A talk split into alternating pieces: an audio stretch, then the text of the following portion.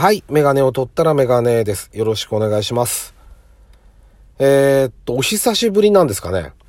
ちょっとね、忙しくて感覚が全然なんか、前回いつだったかなと思って今確認もしないで、たまたま外で撮れてるんで、何せ家に一人でいる時間がないんですよ、全然。で、まあ学校もね、いつ始まるか全然わからないし、まあ、予知、予定はあるんですよ。6日まででしたっけ？休み。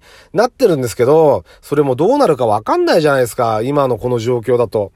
だからどうなっちゃうんだか、まあ不安なのと、まあいろいろ思うところはあって、で、今回その、まあ VR ゴーグルと VR 動画を、あの、初めて体験したんで、その辺の話をね、するつもりでいるんですよ、メインはね。メインはそこに行くつもりでいるんですけども、ちょっとその他にも、なんかね、時間に追われて喋るのちょっと、あの、嫌なんで、次がいつ撮れるようになるかわからないもんですから、だからちょっとね、今回前後編に分けようと思ってます。はい。あのー、まあ中身が薄くなるかどうかは別として、あのー、そのつもりで、つもりでやります。はい。というわけで、えっと、第116回前編ですね。えっと、ラジオにメガネ始めたいと思います。よろしくお願いします。はい。えー、っとですね、まずね、一つね、えー、っと、どうしようかな。まず、これあの、ポッドキャストでも配信してますけども、もともとはラジオトークを使って、あの、収録して配信してるんですよ。これ。これっていうか、この、この放送はね、放送というか配信は。で、これね、アナリティクスっていう機能がついたんです。ラジオトークに。あの、ポッドキャストにはもともとあったんですね。で、その、実は、実はっていうか、あの、ポッドキャストの方は、うんと、この話に関して、あれはね、何人が聞いてるとかじゃなくて、いく、何個の端末がアクセスして、どれぐらい聞いてくれたかってのがわかるようになってるんですよね。多分同じ端末で複数回聞いても 1, 1なんじゃないかなって多分思うんですけども、ちょっと詳しく調べてないからわかんないんですけど、あれは出てたんですよ。まあ、まあ少なくとも僕、これやってて、まあ皆さんもお気づきだと思いますけど、それは少ないですよね。人数は。あんまり聞いてる人いないんですよ。これ聞いてる人は珍しい人です。多分ね。あの、好みが珍しいのかもしれないですね。で、まあ少ないけど、ラジオトークの方で聞いてる人がいるんじゃないかなって、どれぐらいいるんだろうなと思ってたんです。そしたらここ最近になって先にね、アンドロイドが対応して、で、ちょっと後に iOS が対応して僕も見られるようになったんですけど、えっとね、こ、こっちのラジオトークは、はい、えっとね、配信して、各話ごとに、各回ごとに何人の人が聞いたかって出るんですよ。で、それは端末の数は関係なく多分何回再生されたかだ、再生回数だと思うんですけど、それを見たんですよ。そしたら、あの すごい少なかったですね。本当に聞かれてないんだなと思いましたね、今回。衝撃的なぐらい、なんか、あの、聞いてくれてる人でカラオケボックスかなんかで、飲み会できんじゃないかなぐらいの人数の、あの、配信だってことがよくわかりました。はい。あの、まあ、でもね、あの、これからも、それはもう、まあ、大体分かってたことなんで、あのー、このままのペースで行こうとは思ってますよね。とりあえず。うん。で、あのー、まあ、それはよろしくお願いしますってことなんですけども、でね、あのー、そうじゃなくて、その、メインの話の他にもう一個、そのメインの、うんと、VR の他に、あのプロンプターって機械あるじゃないですか。あの、オバマさんが有名でしたよね、使い始めて。あの、カンペ、電子カンペみたいなやつ。今の首相とか、あと、東京都の、あのー、小池さんなんかも使ってますよね。あのー、透明の板に文字が出るやつ。で、あれってすごいですよね。あの、まあ、あれがあれば閉じることもないし、台本がちゃんとあるんで、まあ、出現することもないし、いいんですけど、まあ、それは別にいいんですよ。政治家として使うのは、使う使わないは、その人に自由なんで、その人のスタイルだから、別にいいんですけど、あれ、見てて、あの、こう、引いて見ちゃうと、プロンプターって機械が見えちゃうから、あの、分かっちゃうんだけど、こう、よ、寄ってみると全然分かんないじゃない、じゃないですか。読んでるの。あれ、やっぱすごいなと思ってて、ちょっとね、こう、興味があって見てみたんですよ。あの、検索してみたんですよ、ネットで。そしたら、あれ、あのー、YouTube の、YouTuber の人が使ってるんですね。要は、知らなかったんですけど、今当たり前なんですかね。あの、板の後ろにカメラを置く。で、カメラに向けてじ、あの、YouTuber の方はこう喋るじゃないですか。か自分はカメラの方だけを見て。でも、その手前にあの機械があるわけですよ。透明の板が。で、あそこに全部カンペが出てて、リモコンで押して、こう、なんて言うんだろう。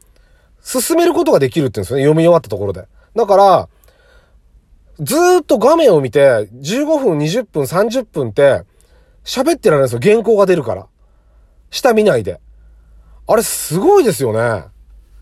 だから今あれが当たり前らしくて、あの、いや、面白いなと思いましたね。まあ僕はこれ音声だけで配信してるから、全然関係ないんですけど、ちょっとその辺が面白いなと思って興味が出ましたね。まあ僕別に使う用事ないですけど、値段もピンキリであって、あれがあったら、あの、今これから YouTube やってる人では当たり前なんかもしれないけど、あの、とちらず原稿を読んできちんと相手の視聴者の顔を見ながら、顔を見る、見るというか、視聴者とこう、顔を見合わせながら喋れる、喋ることができるっていう。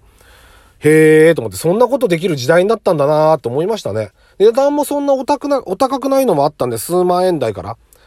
まあ、あの、それこそ政治家の方が使ってんのはうん十万とか、100万ぐらいの世界のもんみたいですけど、あのー、個人でね、その YouTube 配信してる人なんかでも十分使えるものがあるっていうのがちょっと驚きでしたね。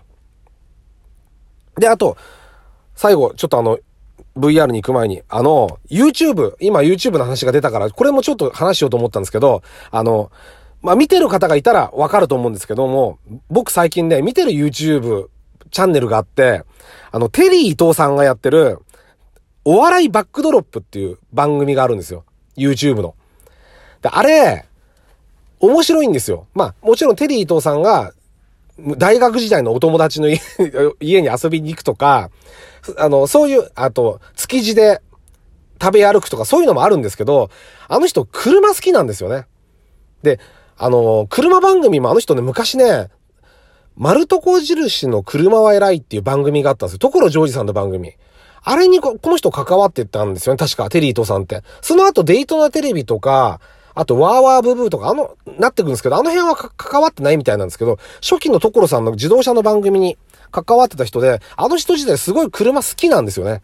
だから自動車の企画がだから結構僕好みで、30万円以下の中古車でいいものを探してくる、探す、紹介してもらうとか、あのー、ちょっと変わった珍しい車を紹介するとか、それもスーパーカーとかじゃないんですよね。ちょっと頑張れば手手が出そうな、ちょっと面白い車をね、紹介したりしてるんですよ。だから、僕のこの配信を聞いてる方は、割と好みなんじゃないかなってちょっと思ってるんで、あのー、もしも見たことない方がいらっしゃったら、車好きの方なんかもそうですけども、あの、テリー伊藤のお笑いバックドロップっていう、まあ、タイトルも結構面白い、僕は結構好きなんですけど、このノリ、ノリ的にはね。これを、ちょっと見ていただくと面白いんじゃないかなっていうふうに思いますね。はい。というわけで、えっと、これで、えっと、本題にいよいよ入りたいと思います。えまあ、前、これ今、あの、前半戦なんで、前編なんで、軽く触れたいんですけども、なんで VR なのかっていう話を。で、これはね、もともとは僕はあの、プレイステーション4で、あのグランツーリスモと、あと F12019 っていうゲームを、こう、やってるんですね。で、あれオンラインなんかで対戦もできたりするんですけども、あれを VR でやってる動画が結構 YouTube で上がってるんですよ。個人でやってる動画が。で、あの VR、えっ、ー、と、プレイステーション VR ですね、いわゆる。で、あれでやると、まるで運転してるかのような本人が、こう、周りも上し、横を見渡した、見渡すと景色が見えたり、足元見え、見れば、自分の足がこう見えて、ハンドル、ギアシフト、メーターとか、バックミラーとか、すべてがこう、リアルにこう映ってるようなんですよ。その、僕は VR で見てないから、その VR でで撮った映像を YouTube で見てるんで、これを実際 VR でやってみたいと思ってた、思ってたんです、ずっと。で、ここしばらく探してたんですよ。中古でいいからないかなと思ってて、そうするとね、メルカリとかでね、1万5千円ぐらいから中古であるんですよ。初期、初期型のやつ。プレイステーション VR。でもね、これ、結構ね、VR、3D 酔いする人がいるっていう話があって、で、僕ね、昔全く酔わなかったんですよ。乗り物酔いとかしたことがほぼないぐらい。なんですけど、なんかだんだん年取ってきて三半期間が弱ってんのかわかんないですけど、ちょっとね、昔よりもちょ、若干酔いやすくなってる気がしてて、自分で。まあ、車酔いとか今でもしないですけど、ちょっと乗り物とかの大丈夫かなっていうのが、1万5千円買って使えなかったら嫌だなって思って、ちょっとね、考えちゃったりしてたんですよ。どうしようかな、これな。でもやってみたいしな。でもちょっとおた、お高いよな。どうしようかな、とかって考えてて二の足を踏んでるところに、来たのが、あの、DMM さんですね。動画配信サイトなるんですか？動画販売？そう、DMM さんのある企画が、あの、僕の目に入ってきたんです。そこのからの話を後編でしたいと思ってます。はい。というわけで、えっと、前半はこれで終わりにしたいと思います。はい。えー、後半に続きます。よろしくお願いします。